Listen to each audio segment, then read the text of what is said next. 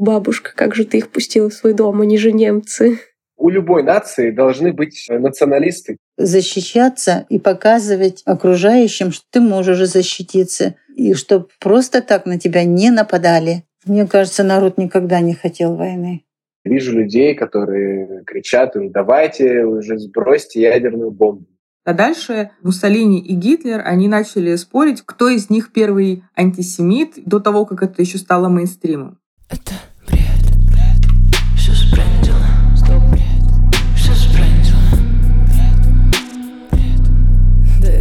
какой-то бред. Привет! Меня зовут Ольга Рязанцева, и это третий сезон подкаста «Все сбрендило», в котором мы говорим с жителями всех регионов России об этносах, значении русской культуры и национальных идентичностях в реалиях происходящих событий. В этом эпизоде мы поговорим о трех терминах, которые особенно часто всплывают в разговоре в последний год. Национализм, нацизм и фашизм. Три слова с разной историей возникновения, но что даже важнее, совершенно разным значением. Этот выпуск отличается от предыдущих по двум причинам. Во-первых, для него вам понадобятся глаза и наш сайт сбрендила.ру. Это не обязательно, но так вам самим будет проще и интереснее. А во-вторых, для того, чтобы разобраться, как историческая травма Второй мировой войны передается и трансформируется в России с годами, мы поговорили с тремя поколениями одной семьи из Челябинска. Это город Уральского федерального округа. Этот выпуск является своеобразным подведением итогов первых трех. Мы еще раз поговорим о том, что такое национализм и нация, Ответим на вопрос, как возникли нацизм и фашизм и чем они отличаются, и поговорим об отношении россиян к Дню Победы и слову «денацификация». Давайте начинать. В каждом из вышедших эпизодов мы так или иначе затрагивали термин «национализм». Давайте повторим его еще раз. Национализм — это идеология или направление политики, основным принципом которых является тезис о ценности нации как высшей формы общественного единства и ее первичности в государствообразующем процессе. В целом, если посмотреть на определение и порефлексировать, становится понятно, что слово «национализм» не несет в себе никакого негативного значения. Но все это, конечно, до момента, пока не подразумевается критерий этнического превосходства. Об этом же нам рассказала Софья Коваль. Вы можете помнить ее из второго эпизода. Политический философ и преподаватель Высшей школы экономики. Во-первых, действительно, национализм — это вроде как не всегда плохо. И примерное время возникновения национализма в общем понимании, да, то есть без всякой негативной коннотации, это примерно, наверное, конец 18 века, начало 19 века, то есть вот эта вот борьба Соединенных Штатов Америки за независимость, вот построение нации. В принципе, когда мы говорим про национализм, когда он начинает скатываться в этнический национализм, и делать из этноса определенный элемент, который объединяет вокруг себя людей, то есть вот эту вот нацию, да, вот, тогда национализм, он становится уже агрессивным. Там, на самом деле, очень важно понимать разницу между тем, что было в Германии, изначально какая там идея была, и то, что пытались сделать в Италии. Потому что фашизм, он сам по себе не подразумевает изначально в своем корне ничего связанного с этносом потому что фасцио — это у нас пучок. Даже если мы посмотрим на определенную символику фашизма, то там вот изображен вот этот вот плотно смотанный пучок, который показывает единство нации. Но, в принципе, я думаю, что тут вопрос а, весь вокруг понятия нации, да, он крутится. Потому что мы же не сжимаемся внутри, когда мы говорим ООН, хотя это Организация Объединенных Наций. И мы не думаем о том, что это организации каких-то объединенных а, нацистских государств. Конечно же, нет. Объединенных наций это значит государств, просто обычных государств. Нация и быть представителем какой-то определенной нации, это значит быть просто гражданином страны. И звучит это безобидно. Когда мы говорим о нации как о организации людей, построенной по определенному критерию этническому, вот здесь у нас уже появляются проблемы. Наш герой Евгений, он родился в городе Благовещенск Амурской области и с трех лет живет в Москве. Тоже подчеркивает, что для него национализм – это положительное явление. Но, разумеется, пока он не доходит до крайностей и агрессивных столкновений. Национализм – это идеология, которая ставит в приоритете интересы отдельно взятой нации.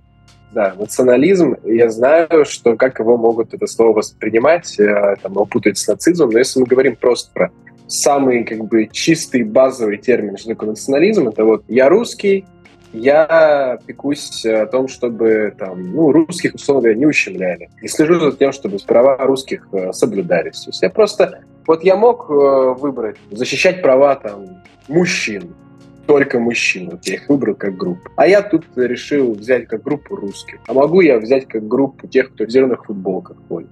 Мне кажется, каждый человек э, должен в той или иной степени быть... Ну, не, ладно, не должен, но просто у любой нации должны быть э, националисты, те, кто хотят, чтобы конкретно его народ процветал. И тогда каждый будет хотеть, чтобы его народ процветает, каждый будет работать э, в эту сторону.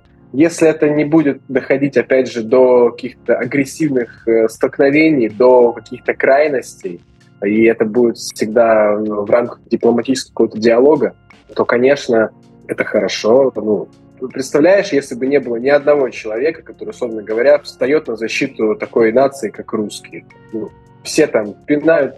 Нужно, чтобы права защищались людей. И поэтому националисты, они как бы им занимаются. Мне всегда было тяжело понять, как мы можем говорить о проявлениях национализма внутри одной нации. Но решение этого противоречия оказалось очень простым. Слово «нация» может трактоваться очень по-разному. Иногда оно используется для описания объединения граждан одной страны, что более правильно, а иногда собеседник подразумевает этническую принадлежность. На самом деле все довольно просто и сложно одновременно. Не надо давать понятию национализм только одно определение. Это, к сожалению, так. Потому что если мы совершенно сожмем сюда вообще понятие нации, то и здесь мы не сможем дать один концепт. Как это получается? Организация Объединенных Наций, с одной стороны, и термин «национальный костюм». Одно и то же слово «нация». Как мы можем трактовать? Мы не можем сказать, что национальный костюм — это гражданский костюм. Мы уже прекрасно понимаем, что национальный костюм — это костюм определенного этноса. Когда мы говорим про Организацию Объединенных Наций, мы не говорим про организацию всех этносов всего мира. Мы говорим про гражданскую позицию, да, определенную. То есть таким образом тут каждый раз придется, и это, к сожалению, грустный, но факт, терминологию просто уточнять, что вы конкретно имеете в виду. Потому что одну трактовку этому термину давать нельзя. Потому что национализм, он бывает разный. Это как, знаете, есть такое понятие, как зонтичный термин. То есть у вас есть, допустим, национализм, а дальше вы уже начинаете раскидывать, какие определенные трактовки вы выбираете в том или ином контексте. Вот почему каждый раз, когда мы включаем телевизор или открываем свой планшет или любой девайс, вот почему мы иногда не понимаем, что конкретно люди имеют в виду. Потому что заранее было бы недурно объяснить, что вы в данный момент подразумеваете под национализмом. Вот если я напишу статью «национализм» и просто назову ее «национализм», я думаю, что там у разных людей будут разные ожидания. А я напишу очень скучную статью про то, как Соединенные Штаты Америки боролись в свое время за независимость э, от э, британской короны. А кто-то будет ждать совершенно другого. Поэтому, к сожалению, один термин много значений, и с этим придется жить. Есть очень хороший пример, который точно вам знаком и отлично показывает, почему так важно отличать этнос от нации. Многие привыкли считать нацизм немецким, а нацистов называть немцами. Но на самом деле нацизм, а если корректнее национал-социализм, относится конкретно к стране, то есть Германии 33-45 годов. Разумеется, он не имеет отношения ко всем этническим немцам, поэтому намного корректнее называть нацизм германским. Ведь действия страны и нации целиком не относится ко всему этносу, правда? Ну, если вы, конечно, понимаете, о чем я.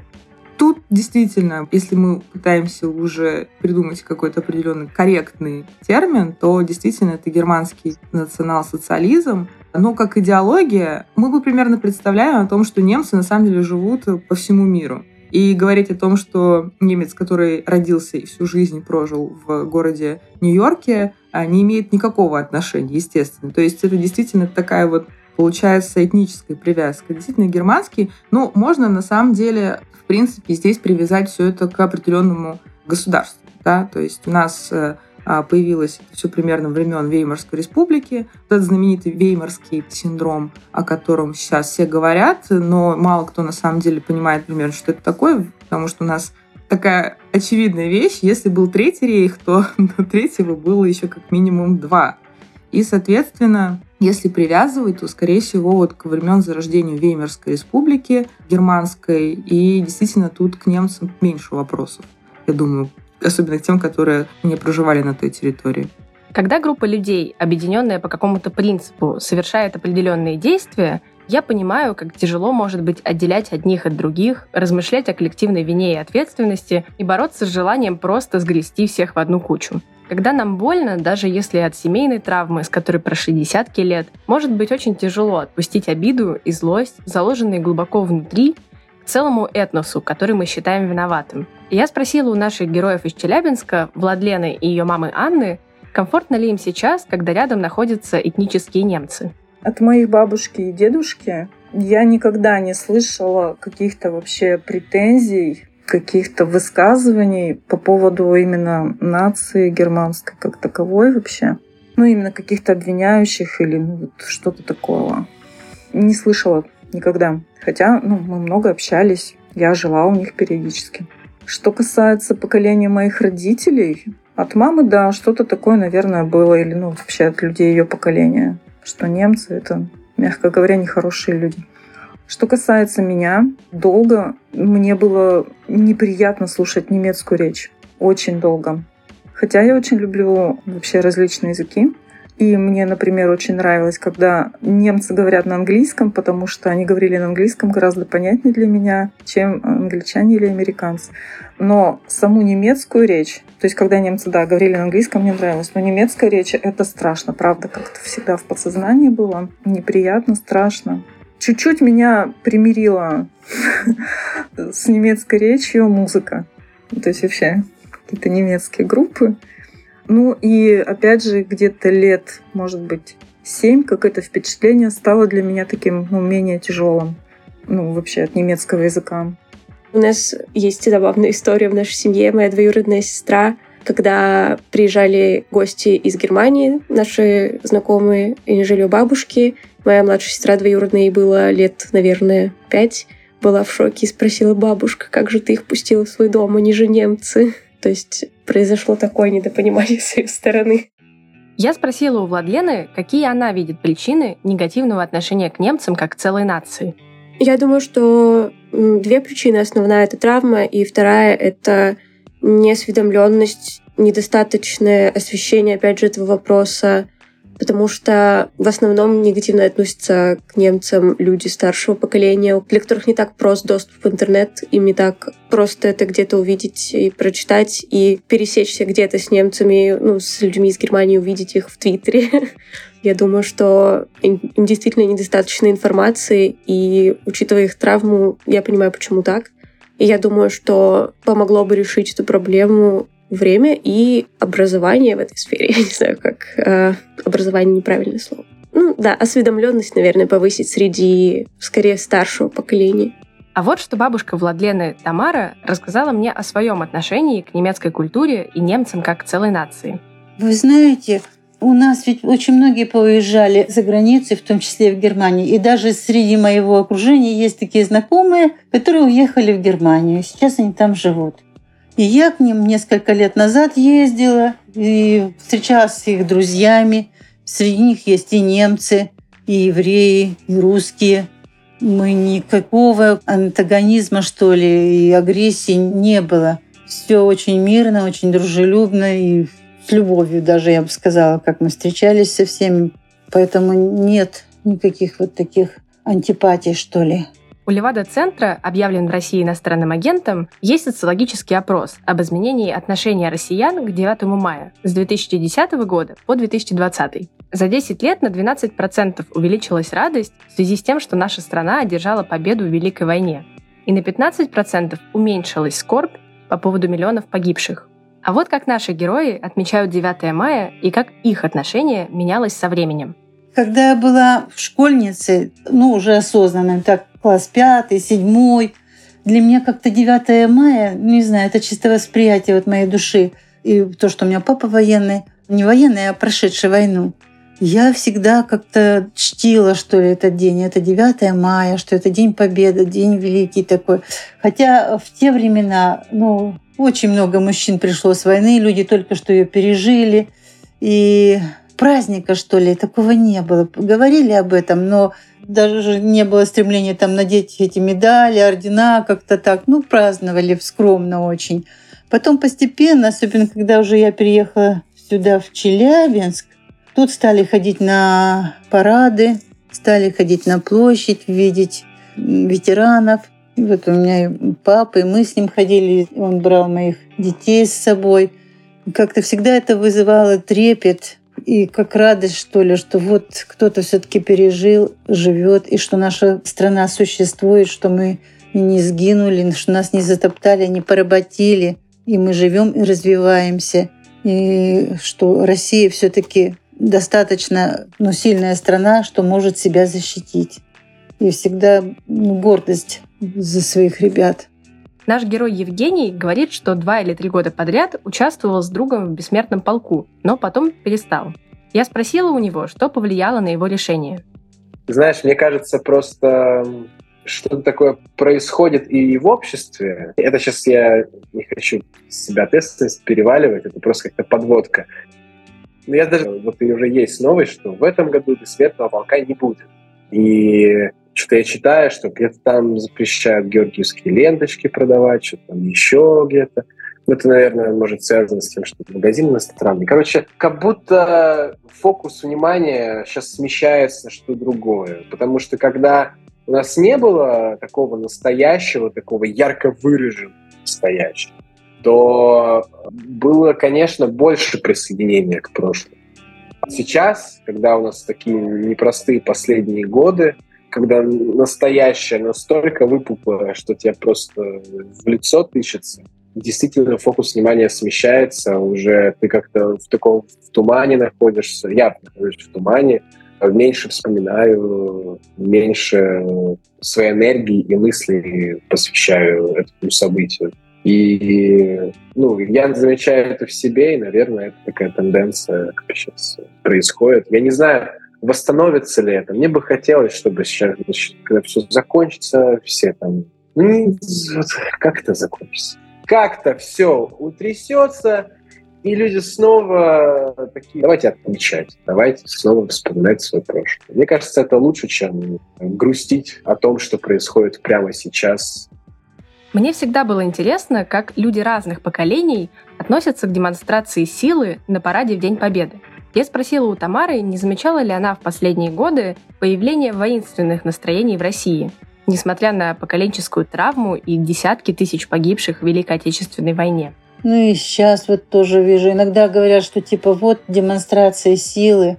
А это, наверное, тоже надо показывать, потому что чтобы люди видели, что мы можем. Я вырастила пятерых детей, и я их маленькими воспитывала, что вот там драться нельзя, вплоть до того, что приходят иногда у них там какие-то болячки, там еще, ну что-то, кто-то их постукнул, побил, там это все.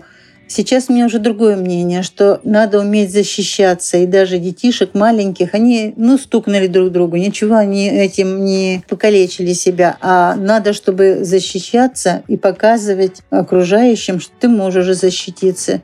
И чтобы просто так на тебя не нападали. Потому что есть всякие ну, и хулиганистые, и агрессивные, недостаточно образованные, что ли, и не очень воспитанные дети, и люди. И, ну, нация не могу сказать, народ все-таки не должен. Но сейчас такой прогресс, такое развитие. Когда разговариваешь с обычными людьми, ведь никто никогда не говорит, ну, хотя не совсем, наверное, иногда и попадаются агрессивные. Но в целом народ за мир никакой агрессии, никакой там, чтобы наша страна там стремилась кого-то поработить, никогда, только в целях защиты. Показать, что мы тоже нечего на нас смотреть, на наши территории, на наши природные ресурсы, природное богатство. Вот кому-то. У каждой страны свои богатства. Вот что имеете, тем и живите. Нечего завидовать. Просто надо работать со своим. Все можно сделать самим свое. Ну, я не замечала такого. Всегда какое-то было мирное такое настроение, на созидание. Даже вот когда там с Афганом воевали, тоже типа зачем он нам этот Афган нужен. Мне кажется, народ никогда не хотел войны. Это только в целях, вот, э, ну, если нам говорят, что это надо защищаться для каких-то там целей дальнейших, что ли, не знаю, чтобы мир удержать на планете, чтобы зло не побороло добро, что ли, так грубо сказать. Вот только из этих соображений. А народ-то нет, никогда не делался воинственнее. Жили и жили переживали то, что у нас в стране творится, то, что мы вот такой у нас упадок произошел кошмарный. Как нам кажется, ни с того ни с сего. Он, конечно, как сказать, у него есть свои законы. Так там народ как был, так и остался не воинствующий, не стремящийся к войне. У Евгения другое мнение. Он отчетливо видит воинственные настроения в обществе, но объясняет их недовольством людей собственными жизнями. Нет, это не, ну, неправда. Есть воинственные настроения, они появляются новые.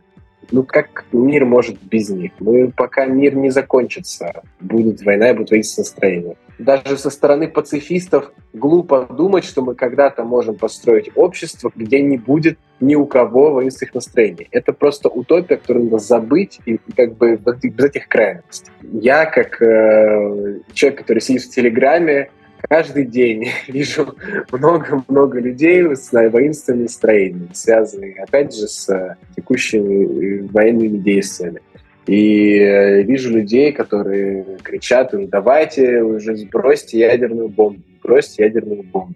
Ну вот такие наши реалии. Я не знаю, из чего это движет. Мне кажется, ну точнее, я понимаю людей, которые хотят войну, не устраивает их жизнь в том плане, что она не насыщена каким-то таким большим интересом и большой значимостью, и поэтому хочется безрассудно броситься в бой, почувствовать себя, ну, хотя бы на поле боя героем или там в постапокалиптической выжженной пустоши с безумным Максом.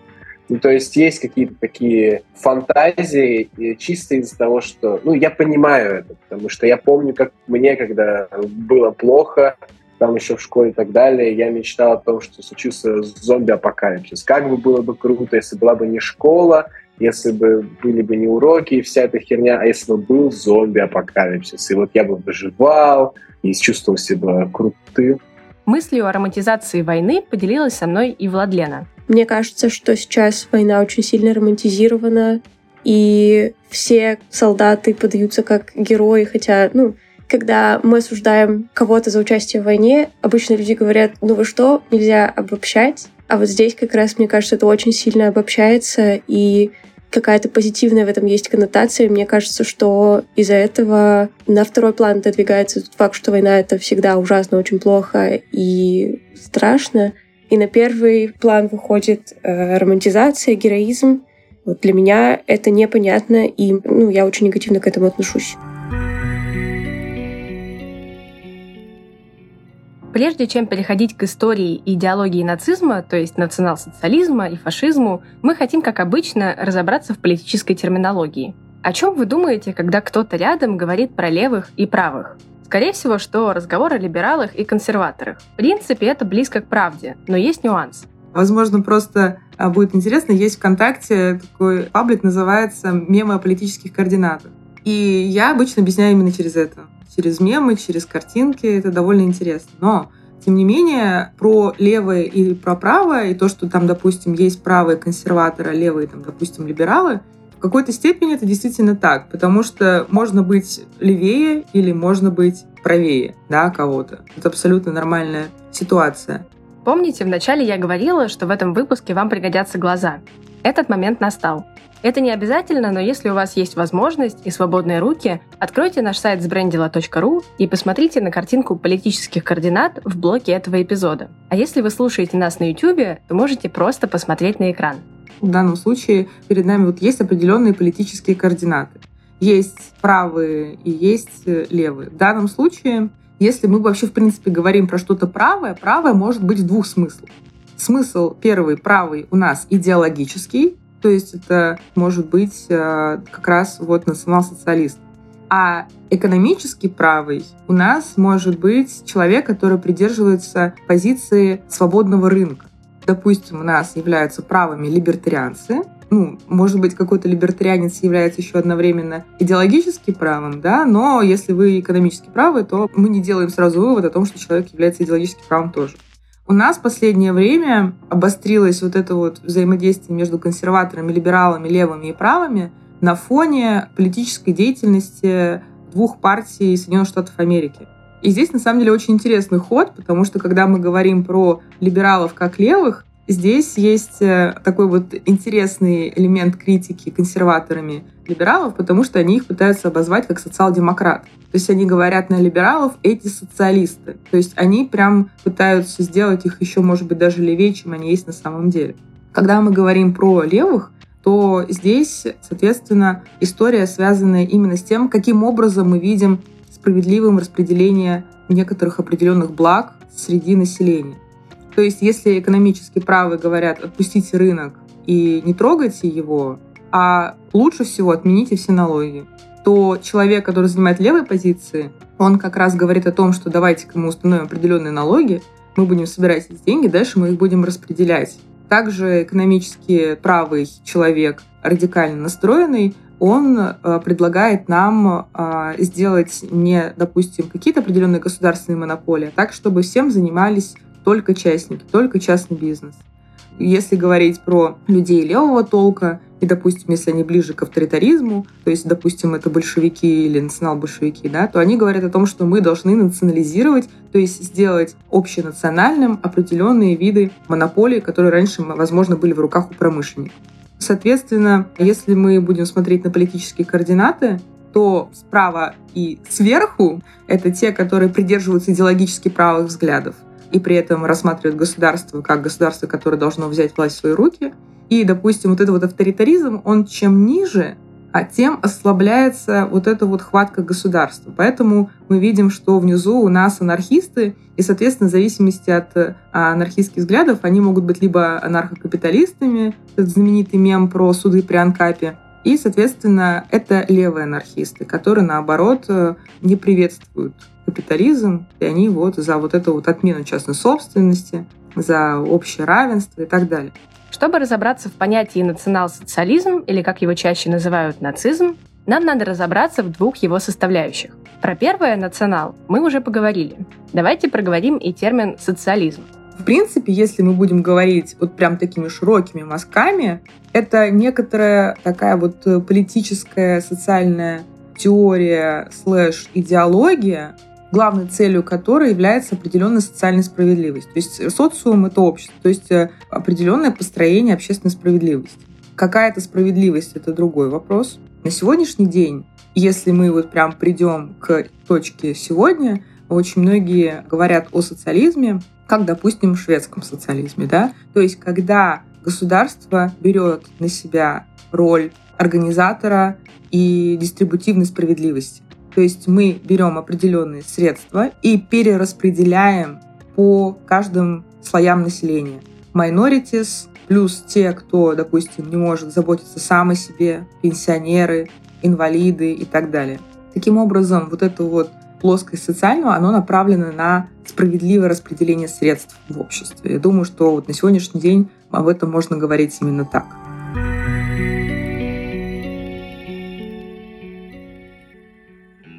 Теперь, когда мы разобрались в главных понятиях, наконец-то можем переходить к самому национал-социализму. Национал-социализм можно, наверное, обозначить через всякие анти или не. Чем, по крайней мере, национал-социализм точно не является. Тут мы можем сказать о том, что национал-социализм — это, конечно же, ультраправая идеология. То есть, если, опять же, мы вернемся к политическим координатам, тут мы вспоминаем о том, что национал-социализм. И здесь слово «национал» как раз-то не вот то самое радостное демократическое или либеральное понятие, а здесь все как раз вокруг определенного этноса вертится. В чем смысл национал-социализма? Если говорить про анти, то это антилиберализм, антииндивидуализм, антикапитализм, как бы это ни звучало. Но, опять же, если мы вернемся назад, я вот говорила как раз про очень важный критерий — это частная собственность. Здесь мы попытаемся столкнуть коммунистов и национал-социалистов. То в данном случае взгляд на частную собственность абсолютно разный. Потому что национал-социалисты, они к частной собственности относятся, ну, не будем говорить положительно, но они ее принимают. А коммунистическое движение коммунисты, естественно, коммуна, комьюнити, они считают, что частная собственность, да, ее как бы и нет. Потому что это пережиток буржуазной жизни. Но здесь стоит на самом деле признать, что мы должны понимать, что частная собственность хоть и была, но все же мы должны обратить внимание на режим и влияние государства В данном случае это вот такой вот максимальный этатизм, то есть это влияние на все сферы жизни, начиная от культурных и заканчивая влиянием но на экономику. Поэтому в данном случае, во-первых, когда мы говорим про национал-социализм, он не заканчивается исключительно правой идеологией, потому что национал-социализм предлагает программу для жизни в государстве, а она включает в себя весь спектр. То есть, как мы живем, как мы работаем, есть ли у нас частная собственность, можем ли мы ее передать дальше. А в идеологической сфере это, конечно же, ультраправая идеология, нацеленная на единство вокруг определенной нации, как этносе, то есть немцы. Очень важно разграничивать национал-социализм и фашизм. Несмотря на схожие проявления, это две идеологии с разными принципами. Я спросила у Софии, в чем главное отличие фашизма от национал-социализма. Изначально вот это фашо фасцо, как э, некоторый вот пучок или сноп объединяющий нацию, здесь как раз изначально итальянский фашизм, он пошел по пути объединения всех как граждан и внутренней гордости тем, что мы являемся итальянцами и не обязательно этническими итальянцами. То есть они пытались показать о том, что мы вот как народ, нам нужно объединиться. Действительно, вот это вот движение, направленное на, э, может быть, где-то ближе к левым, то есть это национализация ближе, там, не знаю, к либералам, наверное, тут э, все-таки они становились все дальше и дальше от либерализма, но, а, тем не менее, как бы у них идея заключалась в том, что нам нужно поднимать не только собственное самоосознание, да, но и как бы строить э, значит, новое государство, светлое будущее, объединившись все вместе. И потом уже там появилась этническая история. То есть изначально они говорили, что мы объединимся все, а потом уже появилась этническая история. А дальше Муссолини и Гитлер, они начали спорить, кто из них первый антисемит, до того, как это еще стало мейнстримом. В принципе, фашизм, он вот является как фасцо объединение народа. А нацизм, соответственно, это получается объединение вокруг конкретной нации, то есть этноса. Да, вот у нас только немцы в принципе, когда именно пытаются разобраться и отделить одно от другого, говорят про итальянский фашизм и немецкий нацизм. И это на самом деле делает дело проще. Меня всегда волновал вопрос, можно ли использовать термины национал-социализм и фашизм в отрыве от исторических фактов, конкретно Германии и Италии XX века. Например, в разговоре о современных событиях. Постоянно надо уточнять, потому что принципе, фашизм и национал-социализм, им можно давать определенные разные трактовки. Во-первых, это может быть что-то конкретное. То есть конкретно, допустим, Италия с 29 по 45 год. Конкретно Германия с 33 по 45 год. Мы говорим там и там конкретно про определенные исторические факты. Мы можем говорить про это как идеологию, и тогда расширяется у нас объект нашего исследования. Год назад мы впервые услышали термин «денацификация», который никто не уточнял и не объяснял. И сейчас я воспользовалась возможностью спросить у нашего героя Евгения, как он его понимает. У меня был э, момент личный, когда я думал, что, знаешь, как-то все понимаю. Вот знаешь, ну такое бывает самодовольное, я наконец-то все понял это очень опасная вещь. Это очень опасная вещь для тех, кто все понял, что там Россия злодейка и агрессор плохая. Это опасно, когда кто-то однозначно понял, что Украина — это один большой злодей. Ну, короче, это не клево. Я сейчас понимаю, что ничего не понимаю. Я считаю, что денацификация — это тот термин, который был дан людям как самое простое, понятное объяснение. Такое, знаешь, вот враг, вот мы его бьем, он враг потому что, потому что какие-то причины, он э, вот такой-то плохой. Мне кажется, вопрос сложнее, и поэтому денсификация это, может быть, отчасти и правда, но в основном это такое отвлечение от сути. Ну и это все, что каждое государство всегда делало в протяжении всей истории со своим народом никогда никто никому не будет говорить правду, потому что кто мы такие, чтобы нам говорить правду? Нам скажем правду, мы охренеем, у нас всех бошки взорвутся. Да, есть на Украине нацизм, это точно, но просто заварушка, мне кажется, не только, далеко не только из-за этого началась. Поэтому денацификация как вот это вот знамя, одно такое единственное, с которым мы как государство идем в бой против другого государства, это такое отвлечение внимания.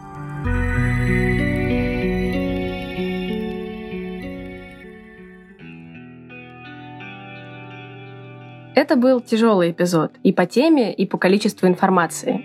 Надеюсь, мы не сильно вас загрузили. Но если вам интересно и хочется почитать что-то дополнительно о национализме, нацизме или фашизме, зайдите на sbrandila.ru. Там мы собрали много дополнительных источников и интересных теорий, а также всю информацию из этого эпизода с картинками и графикой. Мы все еще стараемся не придерживаться никакой позиции, но из этого эпизода, мне кажется, можно точно прийти к одному выводу. Всегда лучше уточнять.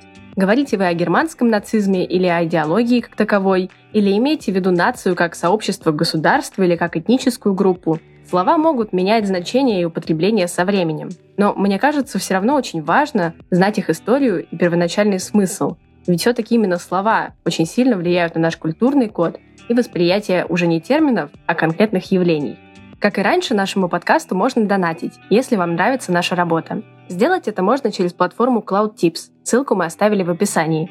А можно поддержать нас нематериально, рассказав о выпуске в запрещенных или незапрещенных социальных сетях или отправив его в чат друзьям.